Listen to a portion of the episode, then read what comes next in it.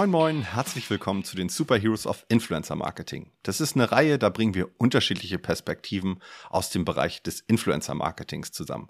Heute eine Folge, da haben wir mal einen Kunden dabei.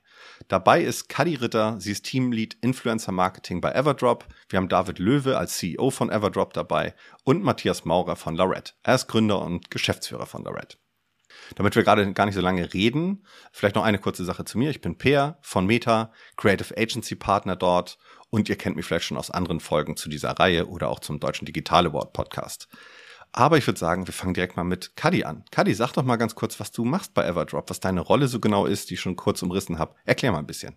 Ja, hi, Per. Erstmal äh, danke, dass ich hier sein darf oder dass wir hier sein dürfen. Ich glaube, wir freuen uns sehr. Ähm, ich bin äh, schon super, super lange bei Everdrop, also für Everdrop-Verhältnisse. Ähm, ich bin schon fast zwei Jahre da, was in Everdrop äh, Zeitrechnungs... Äh, glaube ich, eine halbe Ewigkeit ist. Ähm, ich kümmere mich um unser Influencer-Marketing-Team dort. Äh, wir haben mittlerweile ein richtig starkes Team aufgebaut, äh, sehr viel Girl Power da drin, würde ich mal sagen. Und ähm, ja, bin eigentlich für alles verantwortlich, äh, was so unsere Ausrichtung angeht, ähm, welche Kanäle wir ausprobieren, äh, in welche Richtung wir gehen, was unsere Themen da sind und natürlich das Team bestmöglich zu supporten. Dann bist du ja eine perfekte Gästin heute hier in dieser Runde. Das ist, was, was ein Zufall, oder? Dass wir dich dabei haben eigentlich. So, ja, da, ja, total, oder? Und cool, David, dann würde ich sagen, sag doch mal was zu dir. Auch so, vielleicht kannst du auch mal was zu Everdrop sagen. Das, das habe ich jetzt äh, Kadi einfach mal weggenommen und würde sagen, vielleicht sagst du da auch noch mal ganz kurz was zu. Total gerne. Ähm, hi, ich bin David. Ich freue mich total, hier sein zu dürfen. Ähm, genau, einer von den Gründern von Everdrop. Ähm, und äh, vielleicht für die Hörer, die es jetzt noch nicht genau wissen, was wir machen.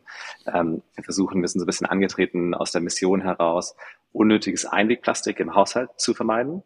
Und ähm, angefangen hat alles mit unseren Putzmittel-Tabs. Ähm, die Idee dahinter ist relativ einfach. Ähm, wenn man sich so Putzmittel anschaut, dann besteht es zum großen Teil aus Wasser.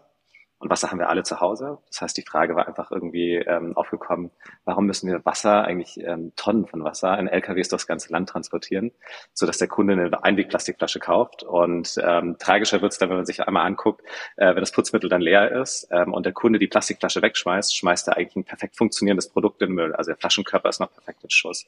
Den Sprühkopf, man könnte alles noch Jahre weiterverwenden und wir schmeißen es eigentlich in den Müll, um dann wieder Wasser mit Einwegplastik zu kaufen.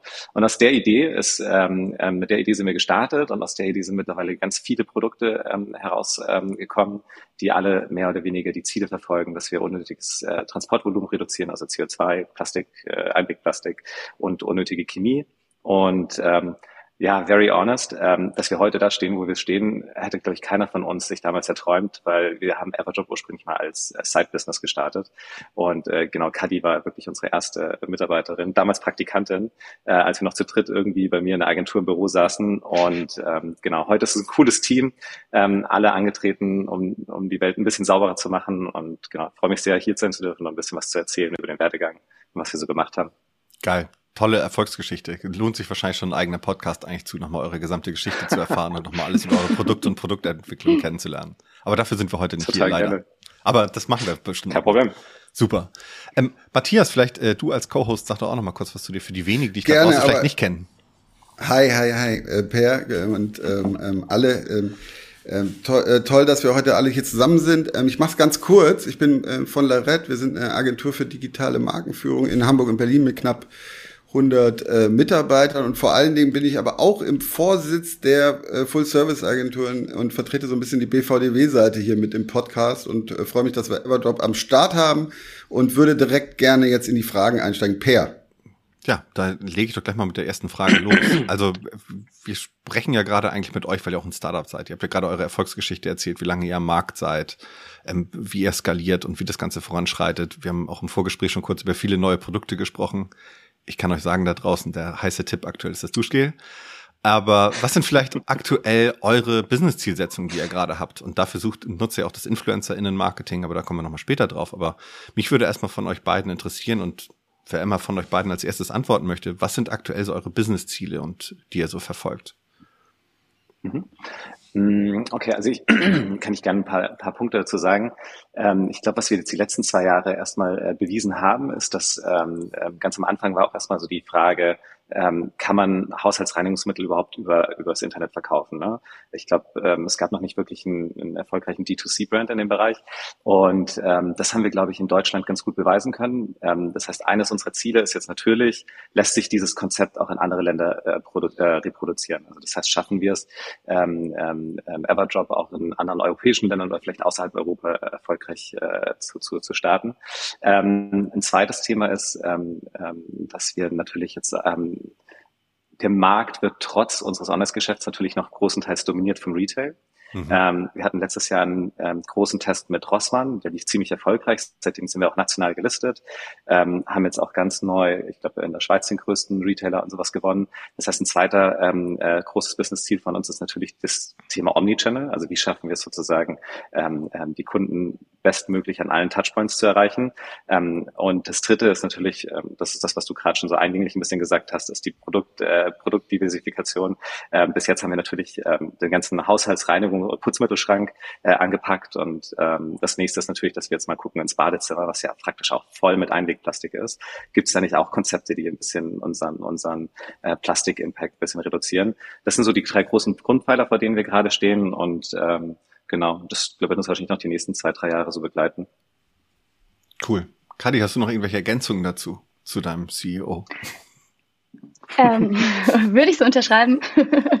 nee, ähm, ich kann vielleicht noch äh, die, die, unsere Perspektive aus dem Influencer-Marketing ähm, ein bisschen erläutern dazu. Also für uns ist, glaube ich, so das größte Ziel im kommenden Jahr, in diesem Jahr, ähm, dass wir uns als Brand so richtig etablieren in dem Bereich. Ähm, wir sind keine klassische Influencer Brand oder Instagram Brand, ähm, wie man sie, wie man häufig irgendwie so drauf stößt. Ich glaube, das machen wir gerade ähm, auch dadurch nochmal deutlich, dass wir, wie David schon gesagt hat, jetzt im Retail unterwegs sind, ähm, dass wir wirklich, ja, breit äh, uns unser Produktsortiment aufstellen ähm, und um ehrlich zu sein, sind dafür auch einfach unsere Produkte zu nachhaltig, unsere Marken zu klein, ähm, unsere äh, Preise zu kompetitiv, als dass wir so in diese klassische super hohe Rabatte-Schiene irgendwie abdriften könnten. Mhm. Ähm, das unter Beweis zu stellen, gleichzeitig ein richtig starkes Set an InfluencerInnen, die mit uns äh, kooperieren, aufzubauen, wirklich ähm, so unsere Brand Ambassadors äh, noch viel stärker zu festigen. Ähm, das hilft uns oder ja, ist so extrem unser Ziel. Ähm, und gleichzeitig neue Kanäle auszuprobieren. Ähm, es gibt gerade so viele spannende Kanäle. Instagram ist unser Hauptkanal, wird es äh, mit allergrößter Wahrscheinlichkeit auch bleiben. Ähm, aber so ein bisschen uns mal vorzuwagen in Richtung Twitch, in Richtung TikTok und Co. Ähm, das wird auf jeden Fall auch eine Herausforderung. Und natürlich werden wir auch im Influencer-Marketing international dieses Jahr. Ähm, da kommt, glaube ich, auch sehr viel Spannendes äh, auf uns zu noch. Sehr cool. Das ist hochinteressant, was du sagst, Kathi. Gerade das Thema Internationalisierung müssen wir unbedingt drauf eingehen, weil ähm, ähm, äh, weil äh, spätestens da ist ja Marktwissen erforderlich. Aber vielleicht ganz grundsätzlich nochmal. Du hast gerade schon ein bisschen eingeordnet und gesagt, ähm, Influencer-Marketing ist eine wichtige Säule in eurem Media-Mix. Ähm, ähm, kannst du das noch mal ein bisschen ausführen? Also ähm, zum einen, ähm, ähm, in welchen Funnelstufen seid ihr unterwegs? Wie, wie, wie ist eure Sicht ähm, auf das Thema Brand Building, Awareness versus ähm, Performance Sales und wie grenzt ihr das miteinander voneinander ab? Wie verbindet ihr das vielleicht auch? Und welchen Stellenwert hat Influencer Marketing so ganz grundsätzlich in eurem äh, in euren Marketingmaßnahmen, dass man mal so einmal das Thema einordnet ähm, aus einer Marketingperspektive. Mhm. Ich fange mal mit dem ersten Teil an und dann äh, übergebe ich für die Einordnung mal an dich, David. Ähm, ich glaube, du hast da noch mal mehr die, die Adlerperspektive drauf. Ähm, ich glaube, dass Influencer-Marketing ähm, Awareness und Performance oder Conversion eigentlich automatisch verbindet, ähm, weil du hast eigentlich nie den Fall, dass du sagst, okay, es geht mir jetzt wirklich nur um die Sales, dadurch, dass du ähm, mit authentischen Persönlichkeiten zusammenarbeitest, mit ähm, Menschen, die im besten Fall natürlich nur das empfehlen, was sie wirklich gut finden, was sie wirklich selbst feiern. Weil man ist natürlich auch unser Auswahlkriterium bei der Auswahl von InfluencerInnen. Ähm, dadurch hast du, glaube ich, den Awareness-Faktor und den Branding-Faktor automatisch mit drin. Ähm, und so ganz grob, wenn ich jetzt wirklich sagen müsste, okay, das oder das, ähm, dann ist es und da werden uns wahrscheinlich äh, sämtliche Unternehmen, die in der ähnlichen Stufe sind wie wir, ähm, zustimmen, ist aktuell unser Fokus natürlich noch sehr darauf, ähm, dass es sich lohnt. Äh, wir müssen aktuell schon noch bei jedem Euro, und die wir, den wir so in die Hand nehmen, schauen, ähm, dass da irgendwie wieder was bei rumkommt. Und wir sehen Influencer Marketing auch als super Tool, ähm, um tatsächlich neue Kundinnen zu erreichen. Also ähm, sei es über neue ja, Kategorien von InfluencerInnen, die wir vielleicht bisher so noch nicht erreicht hatten, die vielleicht äh, nachhaltige Produkte noch nicht so sehr auf dem Schirm hatten, die wir aber natürlich trotzdem erreichen wollen, weil wir halt sagen, hey, es ist ein Produkt, ähm, was eigentlich jeder zu Hause haben sollte. Ähm, Nachhaltigkeit für alle ist ja so ein bisschen unser mhm. Slogan, äh, das jedem zugänglich zu machen. Ähm, und Genau, oder sei es über neue, über neue Channels, ähm, wie mhm. gesagt, die wir auch äh, den, vorsichtig antesten. Super. Skadi, zu den neuen Channels kommen wir später auf jeden Fall noch. Ähm, ähm, äh, David, magst du einmal so ein bisschen noch die ähm, Vogel, äh, Adlerperspektive auf den Mediamix ähm, ähm, erläutern? Total. Also ich, ich wie Kadi schon gesagt hat, ne, bei Unternehmen ist ja noch wahnsinnig jung, also mit zwei Jahren. Und äh, wir sind auch bis letztes Jahr August komplett gebootstrapped gewesen, oder vorletztes Jahr August komplett gebootstrapped gewesen. Das heißt, ähm, ähm, wir müssen, alles, was wir machen, ist Performance. Ne? Also wir müssen für jede Aktivität gucken, dass wir irgendwie einen Return on Invest schaffen. Ähm, anders funktioniert es leider in der, in der frühen Phase nicht. Das heißt, ähm, diese klassischen Awareness-Maßnahmen kommen dann, glaube ich, später. Ähm, wir gehen jetzt immer so ein bisschen, ähm, äh, wir nehmen jetzt so ein bisschen mittlerweile ein bisschen Performance-Einbußen bei manchen Kampagnen im Kauf, ähm, um stärkere Awareness-Effekte oder Branding-Effekte aufzubauen. Aber grundsätzlich ist eigentlich fast jede einzelne Aktivität, die wir in der Company machen, ähm, KPI getrieben. Ähm, wir sind gestartet mit Performance-Marketing ähm, und zwar vor allem voran halt natürlich Facebook, Instagram. Ähm, warum? Weil Suchvolumen ähm, natürlich nach äh, Putzmitteln, Waschmitteln und so weiter und so fort ähm, eigentlich fast nicht existent war, als wir gestartet sind. Das heißt, wir mussten erstmal irgendwie ähm, ähm, Push-Marketing dafür trommeln, dass Leute wissen, hey, das gibt's, das sind coole Ideen. Ähm, und ähm, aus diesem Performance-Marketing war dann eben auch Kadi diejenige, die für uns dann das Influencer-Marketing überhaupt erstmal erschlossen hat. Ähm, und ähm, mit einer ganz einfachen, mit einer ganz einfachen Mission dahinter. Ähm, ihr habt es ja gerade einleitend schon gehört, die Produkte sind fast alle neuartig und sie sind erklärungsbedürftig. Und im Performance Marketing ist natürlich die, die, die durchschnittliche Zeit, die jemand mit einem Display-Ad oder auch mit einer Video-Ad verbringt, deutlich niedriger als bei Influencern, denen man einfach wirklich zuhört. Ähm, so, das heißt, ähm, ähm, wir konnten am Anfang mit dem Performance Marketing ähm, relativ äh, gut wachsen. Ähm, ähm, aber ich würde behaupten, dass äh, Influencer Marketing mittlerweile ähnlich großer Part ist bei uns in der Company wie, wie das Performance Marketing oder zumindest ähnliche Relevanz hat. Ähm, und ähm, wir sind immer noch sozusagen stark ähm, äh, über die Performance-Kanäle getrieben. Das ganze gesamte Wachstum basiert darauf. Aber ähm, Influencer-Marketing hilft uns einfach vor allem, weil du gerade nach der Funnelstufe auch gefragt hast, vor allem im oberen Funnel-Bereich stärker ähm, das ganze Thema das Aufklärungsmomentum zu leisten und überhaupt zu sensibilisieren. Ich glaube, was wir ganz viel immer wieder hören, ist das Thema, ah, ich wusste ja gar nicht, dass ich da auch ohne Ende Plastikmüll und CO2 produziere. Und, ähm, ähm, und die Influencer haben eben das, den, den Vorteil, dass man ihnen zuhört und dass man auch sozusagen so ein bisschen tiefer im Thema einsteigt. So von daher ähm, anfänglich Performance getrieben, ähm, aber wenn man es mal ganz nüchtern formuliert, ist Influencer Marketing bei uns auch ein Performance Channel ist ein Performance Channel, ist, ein, ähm, ist, ist die, ähm, ist, ist gleichzeitig ein bisschen Awareness, das hören wir raus. Wie erfolgreich sind die Maßnahmen von Influencer Marketing im Vergleich zu anderen? Also das gerade über unterschiedliche Funnelstufen gesprochen. Wie, macht ihr vielleicht auch so Maßnahmen untereinander vergleichbar? Du hast so von KPIs gesprochen. Das würde mich mal interessieren. Und äh, dann hätte ich noch eine kleine Frage im Nachgang. Okay. Mm, also äh, äh, Influencer Marketing ist durchaus ähm, komplett kompetitiv mit den anderen Performance Marketing Channels. Das kann man definitiv sagen. Ähm, es gibt ein paar Faktoren, ähm, die eine hundertprozentige ähm, e-, Evaluierung ein bisschen beeinträchtigen. Ähm, ähm, natürlich hast du beim Influencer Marketing ähm, ein anderes Tracking-System als bei den klassischen Performance-Kampagnen, wo du äh, mit einem gut, ähm, äh, teilweise gut etablierten Pixel-System arbeitest, während du beim Influencer-Marketing halt einfach ganz oft ähm, mit Gutscheincodes oder UTM-Parametern nur deutlich rudimentärer mhm. irgendwie deine, deine, deine Erfolge abgleichen kannst. Das heißt also, wie groß die Spillover-Effekte von den ganzen Kanälen sind auf die Gesamtperformance, darüber kann man bekanntlich ein bisschen streiten. Aber ich würde sagen, Influencer-Marketing ist äh, komplett kompetitiv mit den anderen Performance-Kanälen. Cool. Kadi, ist das auch das, woran du dann immer so gemessen wirst, wenn du mal Gespräche hast mit David? ja, äh, tatsächlich. Also wir, wie David schon gesagt hat, sind wir ähm, sehr KPI getrieben. Ich glaube, das unterscheidet uns vielleicht ein bisschen von anderen Companies, ähm, die im Influencer Marketing unterwegs sind. Wir schauen uns wirklich ganz genau an, ähm, wie erfolgreich war jede einzelne Kooperation. Macht es Sinn, ähm, dass wir mit äh, ja, der einzelnen Kooperationspartnerin, dem einzelnen Kooperationspartner weiter zusammenarbeiten? Was können wir optimieren? Welche Produkte äh, funktionieren gut?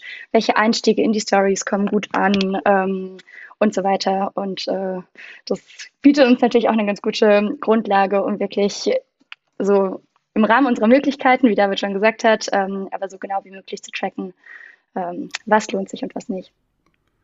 Das ist super, dass du das sagst, Kathi. Dann sind wir nämlich genau in so einer ganz praktischen ähm, Fragestellung nochmal. Ähm, äh, sag doch mal was zur Auswahl ähm, von euren InfluencerInnen, auch zur Anzahl, die gleichzeitig im Einsatz sind vielleicht. Und dann ähm, würde würd mich auch total interessieren, wie die, wie ein perfektes Briefing eurer Meinung nach aussieht für eine ähm, Influencerin. Ja, sehr gerne. Ähm, die Auswahl, das ist fast ein bisschen, muss ich fast ein bisschen unsere Story erzählen.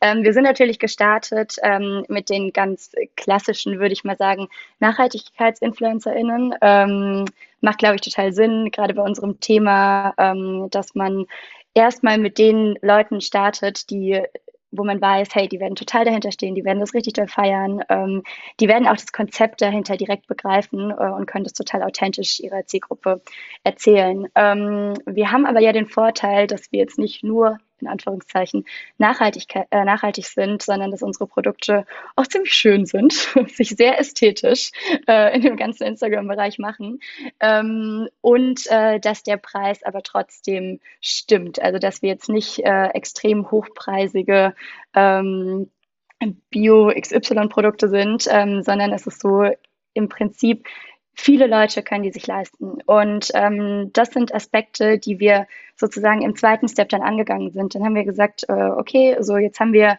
eigentlich ähm, so die wichtigsten für uns äh, NachhaltigkeitsinfluencerInnen an Bord.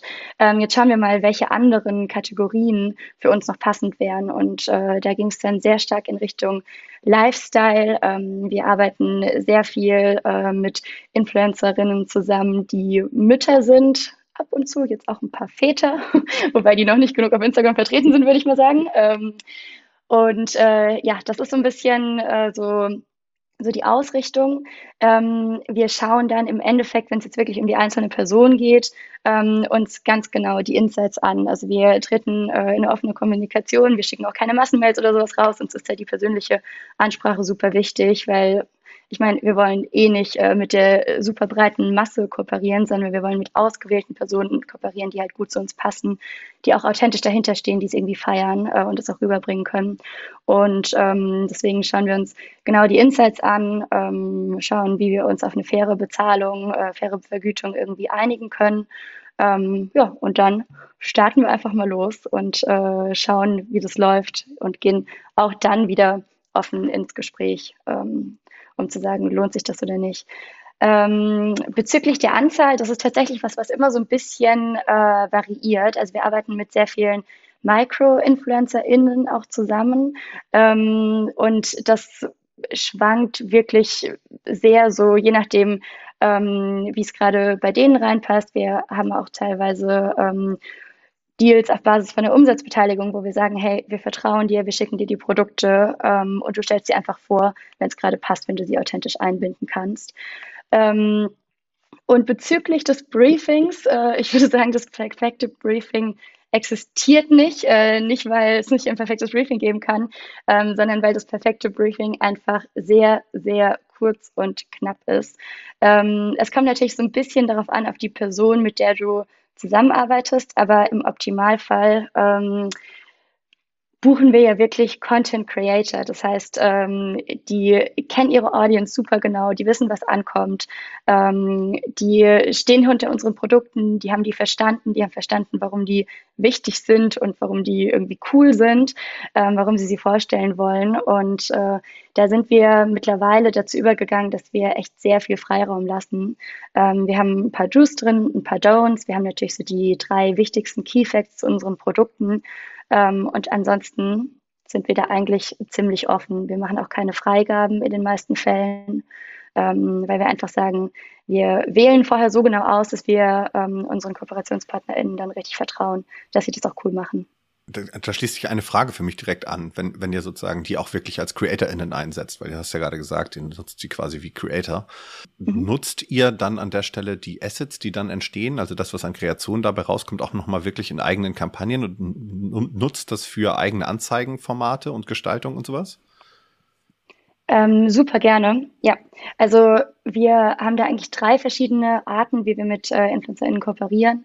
Ähm, das ist einmal, wenn wir sagen, hey, wie cool, äh, wir hätten den Content gerne auf unserem Kanal, in unseren mhm. Ads äh, und so weiter, dann fragen wir ähm, an, ob wir einfach die Buyouts haben dürfen. Das heißt, dass wir die selbst ähm, spielen können, selbst als Ads ausstrahlen können, mit Everdrop als Absender. Ähm, in vielen Fällen, gerade mit den Micro-InfluencerInnen, machen wir äh, Branded Content, weil es natürlich auch für sie cool ist. Sie bekommen noch ein bisschen mehr Reichweite. Ähm, es wird über ihr Profil gespielt. Ähm, und wo wir uns gerade so ab und an so ein bisschen ranwagen, ist das Thema Dark Posts. Äh, das heißt, dass es ähm, eben auch über deren Profil gespielt wird, aber nicht offiziell sozusagen in ihren Stories auf ihrem Feed zu sehen ist. Ähm, wobei das noch ein bisschen weniger Priorität hat, weil es einfach in den meisten Fällen so ist, dass die Stories und die Feedposts, die Content Pieces, die sie produzieren, schon so cool sind, dass wir sagen, na ja, super, ähm, pack das doch total gerne auch in deine Story oder in deinen Feed. Cool. Aber nochmal ganz konkret, das ist ja spannend, ähm, weil du sagst Dark Posts, ähm, du meinst damit in eure Dark Posts. Wir nehmen also die sozusagen die, als, genau in also, eure Ad-Strategie, ne? Content, der in eurer persönlichen, ähm, ähm, in, in eurer Profil, äh, auf eurem Profil läuft, aber vor allen Dingen auch als Ad, Dark Ads geschaltet wird, ne? Ähm, nee, das wird vom, vom Influencer, von der Influencerin aus, also von deren Profil ähm, gepostet, aber wir würden das steuern, genau. Also wir genau. würden die Abwicklung okay. übernehmen. Ich glaube, das Tool heißt Branded Content. Also ich glaube, Dark, Dark Post klingt immer gleich so so, ja, ja, ähm, klingt so, mies, klingt so shady. So mysteriös. Ja, total. Nee, nee. Ähm, also ich weiß gar nicht, warum sich dieser Begriff mal etabliert hat. Ähm, offiziell heißt das Tool Branded Content und ähm, ja. man hat einfach die Möglichkeit, den Inhalt von dem Influencer bei gewissen genau. Zielgruppen genau. noch zu verlängern. Genau. Ich hätte es nicht besser also sagen Also das können. machen wir jetzt äh, vielleicht mal aus der Agenturperspektive und äh, äh, machen wir mit vielen, vielen Kunden, nutzen wir den Content genau so auch.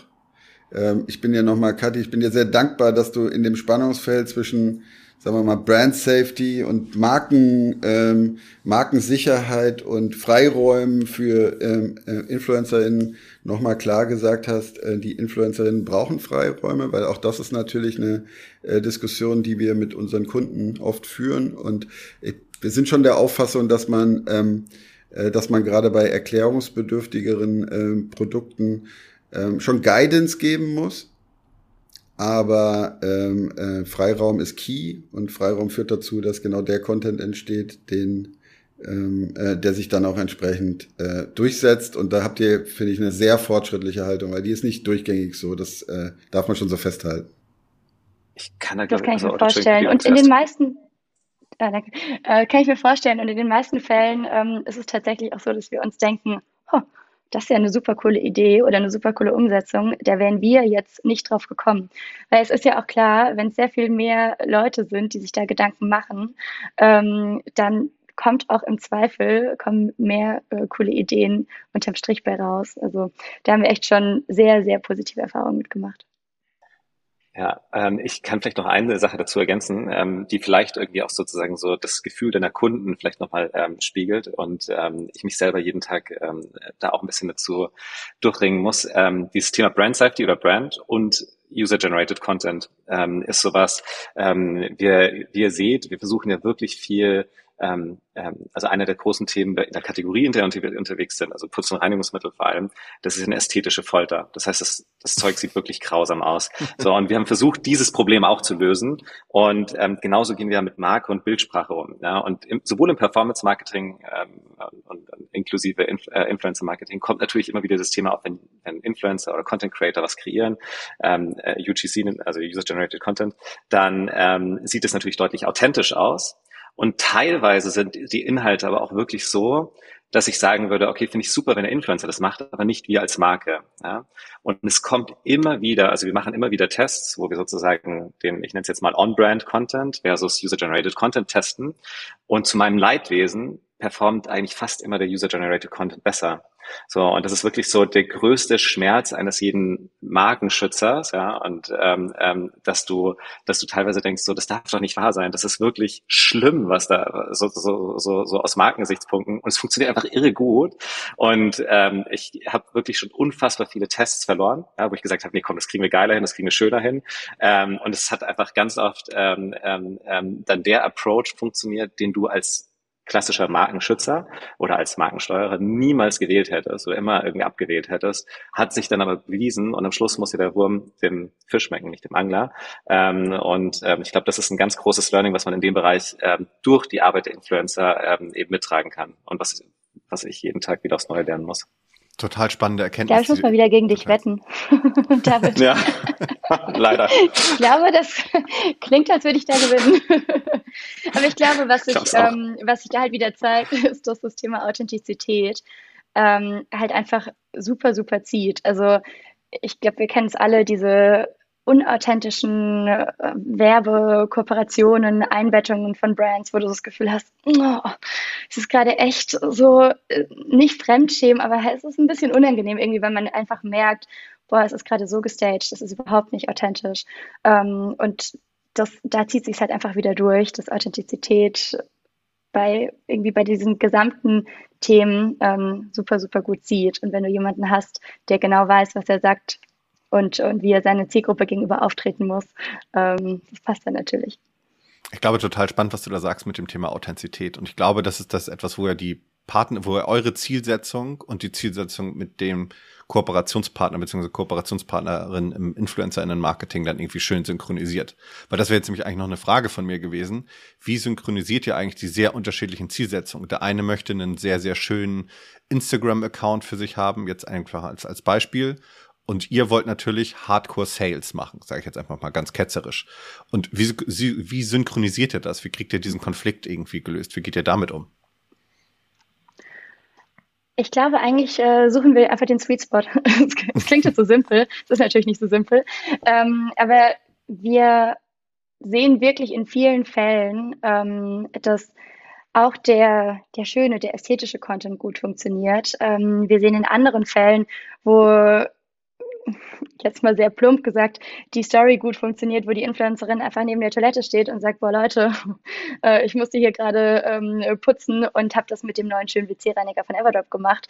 Ähm, und beides funktioniert. Und es ist ja auch nicht so, dass du jedes Content-Piece, was du irgendwie ähm, jetzt über eine Kooperation bekommst oder was irgendwie produziert wird, dass du das auch wiederum für deine eigenen Ads äh, nutzen musst.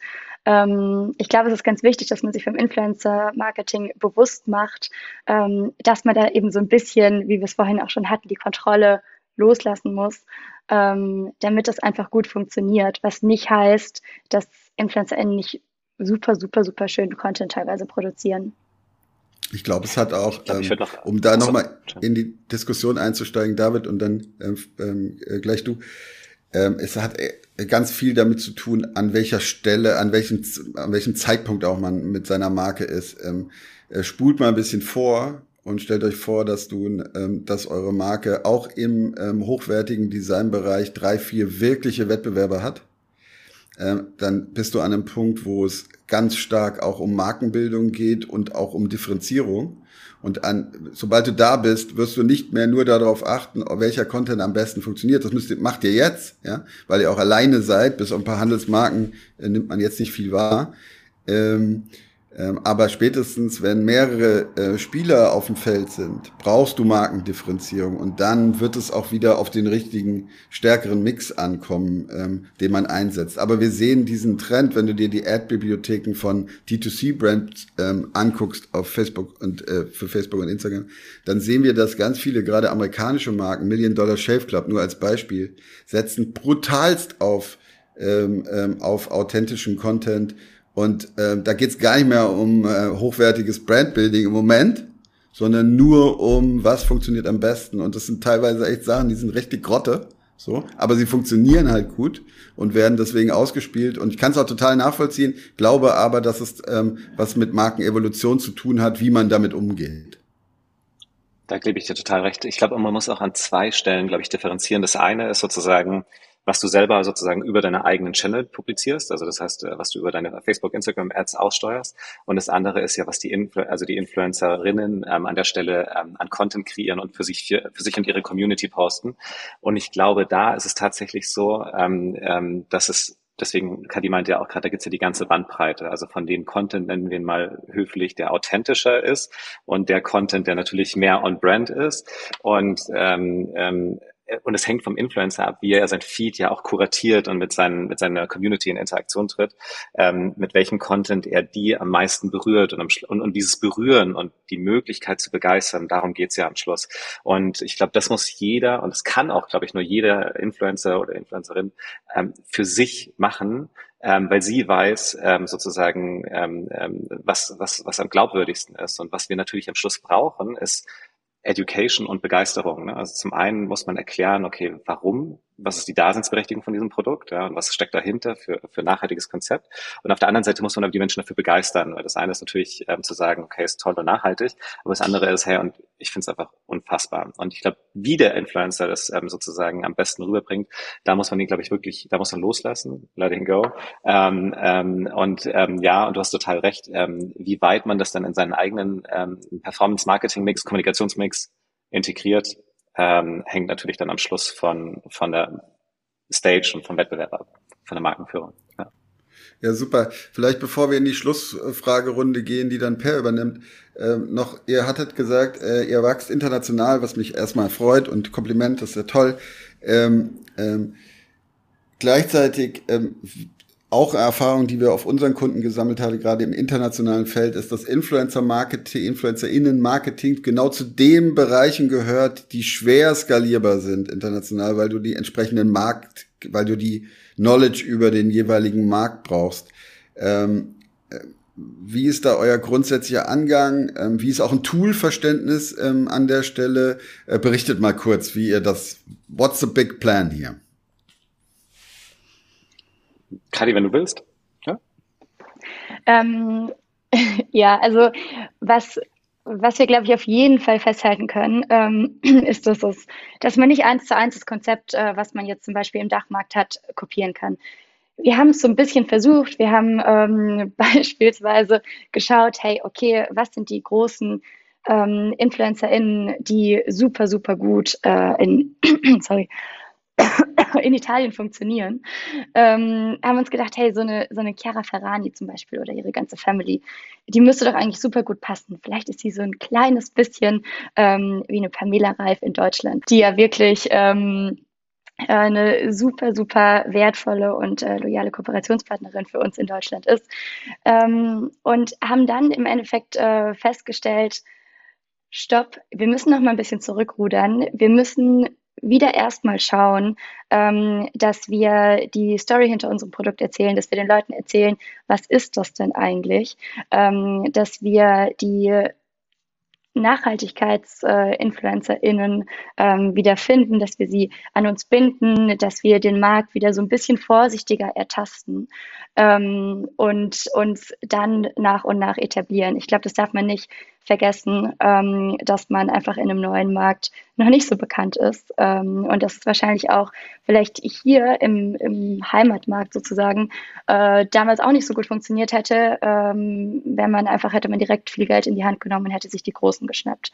Ähm, ich glaube, das ist ganz wichtig und dann einfach ja, vorsichtig, iterativ äh, austesten, was funktioniert, ähm, welche Arten von Kooperationen, auch da wieder Thema Briefings, Thema Freiheit, ähm, den InfluencerInnen ähm, die Freiheit lassen, schauen, dass man äh, PartnerInnen findet, zu denen man wirklich das Vertrauen hat, dass man sagt, hey, okay, ich übergebe dir jetzt mal äh, für den Moment unsere Brand, ähm, du darfst es jetzt vorstellen. Ähm, und gleichzeitig, das gilt vielleicht besonders für nachhaltige Brands, äh, dass man sehr transparent ist, sehr viel erzählt, ähm, alle Fragen eigentlich schon vorweg beantwortet. Also bei uns kamen zum Beispiel super viele Fragen zum Thema Inhaltsstoffe, wo wir in Italien beispielsweise gar nicht so sehr mit gerechnet hatten. Wir dachten uns so, hey, okay, vielleicht geht es da ein bisschen mehr um die Ästhetik, um die Optik. Ähm, und im Endeffekt haben sich ganz viele interessiert, was ist denn da eigentlich drin in diesem Zeug? Ähm, und ja, ich glaube, so, so das wäre so unser größtes Learning, ähm, was das Influencer-Marketing angeht, beziehungsweise was den Start angeht. Ähm, plus, dass man es nicht isoliert betrachtet, beziehungsweise nicht isoliert losgeht, ähm, sondern dass man es direkt im Mix macht äh, mit den anderen ähm, Kanälen, mit Ads zusammen, mit PR, ähm, dass man wirklich so ein Rundumbild hat, um die Leute wieder abzuholen. Ja, super, super spannende Insights, die er da teilt. Ich finde, also ich finde auch overall dieses Erschließen von unterschiedlichen Zielgruppen, nicht nur klassisch wie im Marketing über unterschiedliche Ausspielungen, unterschiedliche Zielgruppen von unterschiedlichen Creatives, sondern zu sagen, ich schnappe mir unterschiedliche Zielgruppen und die schnappe ich mir aber eigentlich über den Einsatz von unterschiedlichen InfluencerInnen mit unterschiedlichen Schwerpunkten und die kennen die Ansprache am besten. Das dann noch irgendwie von euch kombiniert mit, hey, bei, wo mir das richtig gut in den Kram passt, sage ich jetzt mal ganz lax, dann nehme ich diese Assets auch noch und pack die, mach die zum Teil Teil meiner eigenen Kampagne, um dann auch wieder ein ganz klassisches Performance-Tracking drauf zu haben. Und das finde ich den dritten mega spannenden Punkt bei euch, dass ihr sagt, hey, wir machen das Ganze hier richtig KPI-driven. Denn die Diskussion, die ich sonst häufig im Markt habe, ist, passt die Nase zu meiner Marke, sage ich mal. Also eher so ein Testimonial-Ansatz. Und dann bin ich irgendwie mit so ganz soften Metriken unterwegs, wie, ja, haben nettes Engagement und haben gute organische Reichweite, sondern bei euch ist das ganze Thema super professionalisiert und echter Business Case und auch komplett durchdacht. Und was ich auch mega spannend finde, ist, dass ihr so einen richtigen Test-and-Learn-Approach habt. Also wenn ihr sagt, guck mal, das hat hier funktioniert und dann macht ihr mal und berichtet auch ganz transparent drüber, hey, da in Italien haben wir jetzt gerade mal einen Fehler gemacht und dann haben wir zurückbesonnen, wie haben wir eigentlich einen anderen Markt erobert? So und dann wieder dann wieder unterschiedliche Dinge zu testen und auch festzustellen, dass in dem einen Markt das Thema Packaging gut funktioniert hat, Design, bei dem anderen gibt es einen ganz anderen Fokus auf die Inhaltsstoffe. So und, da, und das finde ich ein super spannendes Thema. Aber Matthias, du hattest da auch noch was zu ergänzen. Du musst, du musst nur, du musst nur zugeben, dass es auch ein Branchenthema ist. Ne? Also eine D2C-Brand kannst du halt genauso durchmessen und führen. Äh, das ist jetzt äh, hast du nicht bei äh, hast du nicht in jeder Situation. Also eine, eine Marken, die allein über den POS vertrieben werden, da hast du einfach so einen starken Bruch, dass du das nicht schaffst. Ich finde aber, dass alles, was du gesagt hast, Per, wie immer stimmt. Wie immer. Hätte ich noch irgendwas ergänzt, wo du mir widersprochen hättest. Schade, hätte ich jetzt die Möglichkeit gehabt, das unterzubringen. Aber ähm, ich hätte, ich hätte noch so eine, so eine Frage vielleicht so ab, abschließend für euch. Es sei denn, ihr habt jetzt noch irgendwas, was Kadi und David, was ihr irgendwie noch reingeben wollt. Ansonsten hätte ich noch so eine Schlussfrage zum Ende. Na, Kadi. Ich glaube, ein Punkt, den man noch ergänzen kann, ähm, ist, dass es ja auch eine Win-Win-Situation ist. Weil wenn du KPI-getrieben äh, davor gehst, wenn du schaust, ähm, was lohnt sich, was können wir auch wirklich als langfristige Partnerschaft dann verfolgen, dann ist es ja auch wieder im Endeffekt im Interesse äh, der InfluencerInnen, weil sie dann auch wissen, hey, okay, wir können wirklich lange zusammenarbeiten. Es ist nicht irgendwie so ein One-Shot-Ding, ähm, wo du es einmal testest und dann merkt plötzlich die Brand irgendwann so, oh, hupsi, das passt jetzt für uns gar nicht. Äh, und dann ist die Partnerschaft ähm, wieder gekillt, sondern wir arbeiten dadurch auch daran, dass wir wirklich langfristige Partnerschaften haben, ähm, was es, glaube ich, für uns und für die Seite der InfluencerInnen äh, sehr viel einfacher macht. Total. Ich glaube, Partnerschaftlichkeit ist ein ganz großes Stichwort an der Stelle. Oder auch das ganze Thema User-Centric zu denken. Also es klingt in der Produktentwicklung bei euch im Endeffekt genauso. Was könnten die Leute als nächstes brauchen? Und grundsätzlich ist es eh eine Win-Win, weil ihr äh, Plastik aus den Umfeldern verbannt und CO2-Reduktion vorantreibt. So. Deswegen bin ich auch, oute ich mich jetzt, bin ich Kunde. Ähm, kommen, wir zu der, kommen wir zu der abschließenden Frage. Ähm, ich, mich würde mal interessieren, wie ist so euer Blick in die Zukunft? Wir haben so viel über Status Quo gesprochen. Wir haben darüber gesprochen, hey, wie macht ihr das jetzt und so weiter und so weiter. Was seht ihr? Was erwartet uns in den nächsten Jahren? Was sind große Themen? Also wir haben über andere Plattformen gesprochen, so im Sinne von, da werdet ihr neue irgendwie anschließen, aber auch vielleicht ein neuer Umgang. Und ich würde jetzt noch gar nichts vorgeben wollen, aber da passieren ja eine Menge Dinge in naher Zukunft rund um CreatorInnen, auch in anderen Märkten, was wir so seht. Was werdet ihr da so ausprobieren? Was seht ihr an Trends, an Plattformen? Wie wird sich das Ganze weiterentwickeln? Ähm, also ich glaube, was, was bleiben wird, mhm. ist ähm, Instagram für uns wahrscheinlich. Ähm, dadurch, dass sich die App sehr weiterentwickelt, ähm, dadurch, dass wir da einfach schon sehr, sehr, sehr etabliert sind ähm, und dadurch, dass da das Alter von unserer Zielgruppe perfekt passt, aktuell jedenfalls, ähm, wird es, glaube ich, was sein, ähm, was sich zumindest die nächste Zeit, die nächsten Jahre ähm, für uns oder was, was für uns nicht an Relevanz verlieren wird. Ähm, was auf jeden Fall dazukommen wird, sind äh, neue Kanäle. Ich habe vorhin schon kurz gesagt, Twitch beispielsweise, würde man im ersten Moment äh, überhaupt nicht mit Putzmitteln zusammenbringen. Ähm, wir stellen aber fest, dass die Audiences da, die sind sehr engaged. Also, sorry für dieses Englisch hier, ähm, aber die sind wirklich, die sind halt da, die hören zu. Ähm, die Kommunikation ist sehr direkt. Ähm, es ist eine extrem lockere Kommunikation. Ich glaube, da musst du noch mal sehr viel mehr loslassen, ähm, was, was deinen Einfluss als Brand angeht. Da musst du einfach wirklich vollkommen vertrauen. Ähm, aber ich glaube, gerade dadurch, dass es so echt ist, wird es immer mehr ähm, ja, eine Relevanz gewinnen, auch für Companies, die vielleicht äh, jetzt nicht im Gaming, Getränke und so weiter Bereich unterwegs sind. Ähm, was wir ansonsten natürlich schon sehen, ähm, das Umfeld auf Brandseite, auf Nachfrageseite äh, im Influencer-Marketing wird immer kompetitiver. Es gibt so viele große Brands, die jetzt auch mit heftigsten Budgets da reingehen. Ähm, die wirklich erfolgreichen InfluencerInnen können sich teilweise vor Angeboten gar nicht mehr retten. Ähm, und da wird es, glaube ich, einerseits ankommen, auf gute Partnerschaften, auf eine gute Kom äh, Kommunikation, auf Fairness, ähm, auf äh, coole Produkte. Wir hoffen natürlich sehr, äh, dass sich das Thema Nachhaltigkeit, ähm, ja, dass es auch da einfach noch mehr an Stellenwert und an Relevanz gewinnt. Ähm, und das weiß ich nicht, vielleicht irgendwann alle Produkte im Influencer-Marketing zumindest einen Nachhaltigkeitsaspekt mit drin haben. Ähm, aber ich glaube, das wird auf jeden Fall äh, nochmal eine Hürde. Ähm, da ja, sich das weiterhin ähm, irgendwie eine faire Preisgestaltung äh, hinzubekommen und wenn wir aus der Performance-Perspektive drauf schauen, ähm, da einen Modus zu finden, dass sich das äh, für uns weiterhin lohnt. Aber ich bin da auch äh, zuversichtlich, gerade was solche Brand Ambassador-Punkte äh, angeht. Es werden wieder sehr viel mehr Events kommen. Ähm, es kommen so Themen wie ähm, Social Commerce, Live-Shopping und so weiter dazu. Also ich glaube, da tut sich sehr, sehr viel in dem Feld. Total. David, hast du Ergänzung?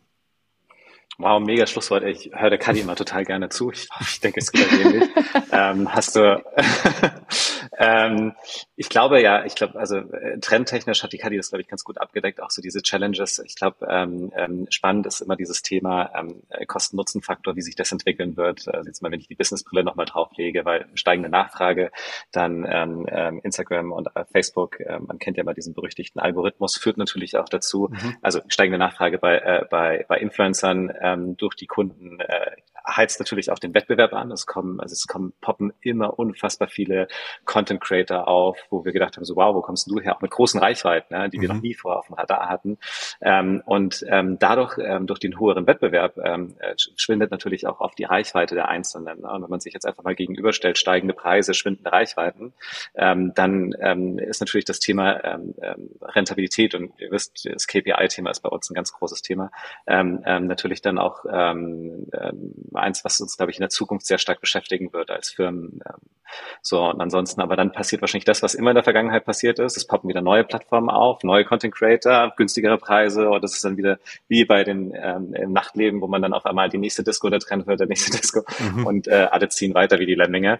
Ähm, wahrscheinlich werden wir sowas ähnliches äh, erleben und ähm, genau, deswegen äh, ist es immer sehr, sehr wertvoll, ähm, so wie es äh, Kadi und Team auch wirklich äh, mit Perfektion machen, immer wieder solche Sachen ausprobieren, mutig sein, testen, die KPIs tracken und äh, weitermachen.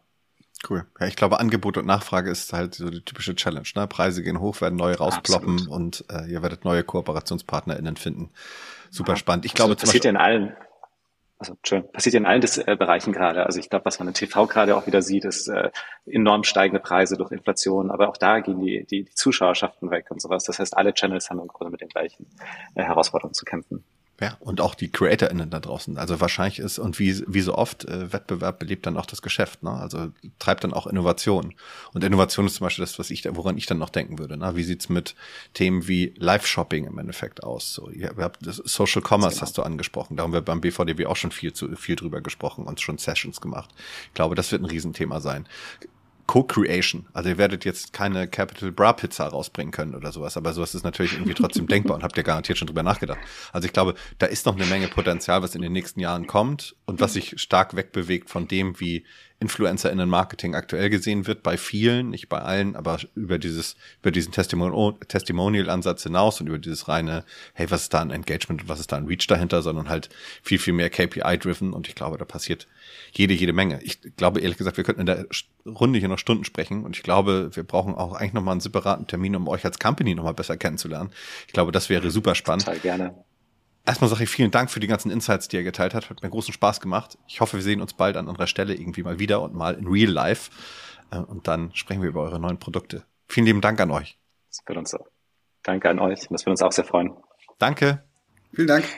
Danke euch. Hat super viel Spaß gemacht. Ciao. Ciao.